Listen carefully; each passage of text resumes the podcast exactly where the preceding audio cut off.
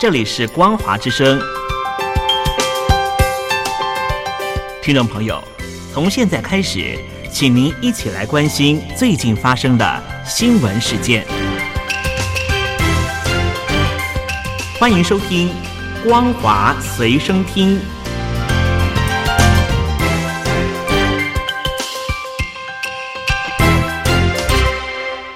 大陆听众朋友您好，欢迎您收听这节《光华随身听》，我是东山林。现在关心的是人类要到火星去登陆的相关计划。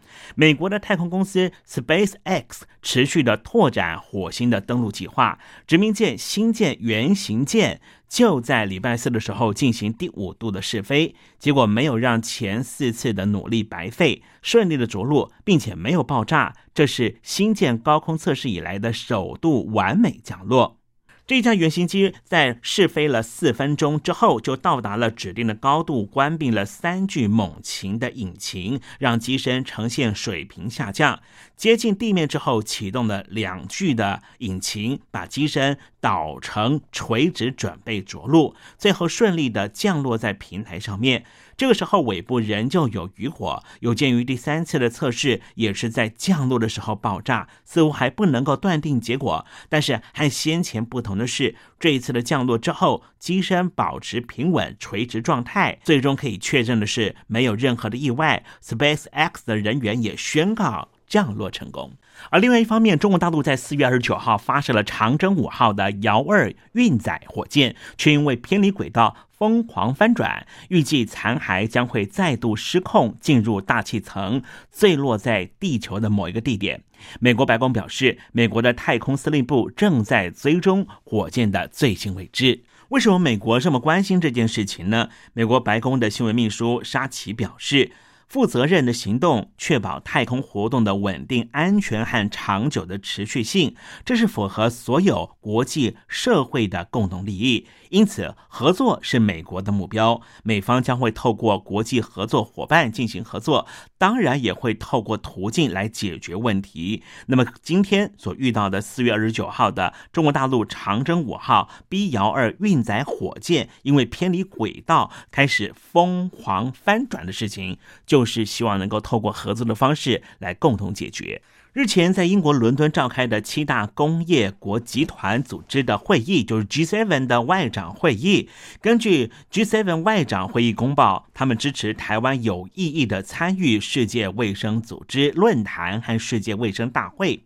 根据路透社的报道，G7 的外长会议公报指出，我们重视台湾海峡和平和稳定的重要性，并且鼓励和平解决两岸问题。论及两岸问题，G7 外长公报上面也表示，我们重申，我们强烈反对可能会升高紧张和破坏区域稳定的任何片面行动。G7 呼吁北京当局要履行经济义务和责任，将合作改善经济的适应力，并且因应独断而且强制的经济政策和行动。而在这场会议上，美国国务卿布林肯特别强调，美国并没有和北京当局进入新冷战关系，也没有试图要围堵或是压制中国，而是要捍卫以规则为基础的国际秩序。针对于台海是否爆发冲突，布林肯直指北京当局对台湾的挑衅行为令人忧心，并且警告任何人企图以武力的方式破坏台海现状，将是严重的错误。而在这场会议会后，《金融时报》的总编辑哈拉夫询问了是否应该为台海冲突做出充足的准备。对此，美国国务卿布林肯表示，美国多年来在两岸问题上面的做法一向符合一个中国政策、台湾关系法和美中三公报和对台六项保证。但是，令人烦恼和忧心的是，北京当局如今看似采取不同的策略，行为挑衅。他认为，我们应该要立志于确保台湾有自我防御的能力。这个承诺并没有消失。与此同时，布林肯还说，任何人企图要用武力破坏现在的台海现状，都会犯下非常严重的错误。最近，北京当局对外是野心勃勃，引发了不少国家的警戒。最近有消息传出，中国大陆计划要升级就在太平洋的岛国吉里巴斯共和国一个偏僻岛屿上面的简易机场和桥梁，企图要修复二战期间曾经驻扎军队的军机基地。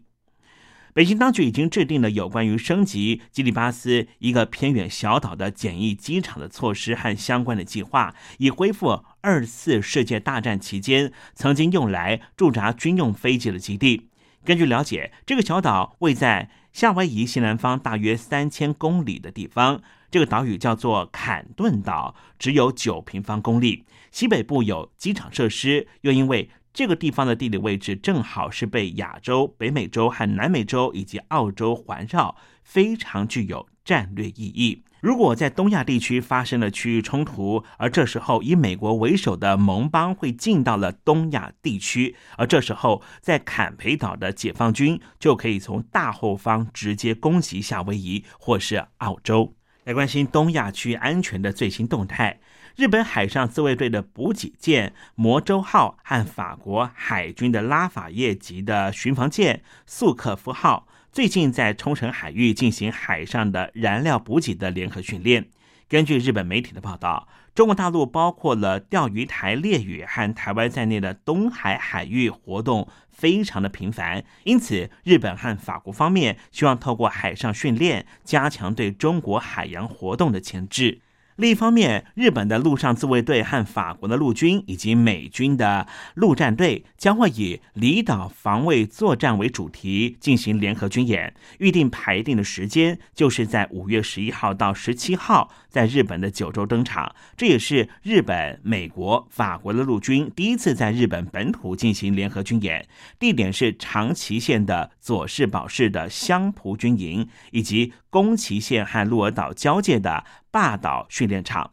根据日本媒体的报道，海上自卫队和法国的海军也倾向在同一个时间进行海上训练。日本和法国两国以反复的训练，就是希望能够加强对于北京当局的核阻力。持续的关注的是 COVID-19 在全世界肆虐的情况。在日本的东京，发现有高达百分之二十五的 COVID-19 的确诊者都是染上具有高传染性的 M 五零一 Y 的突变性的病毒株。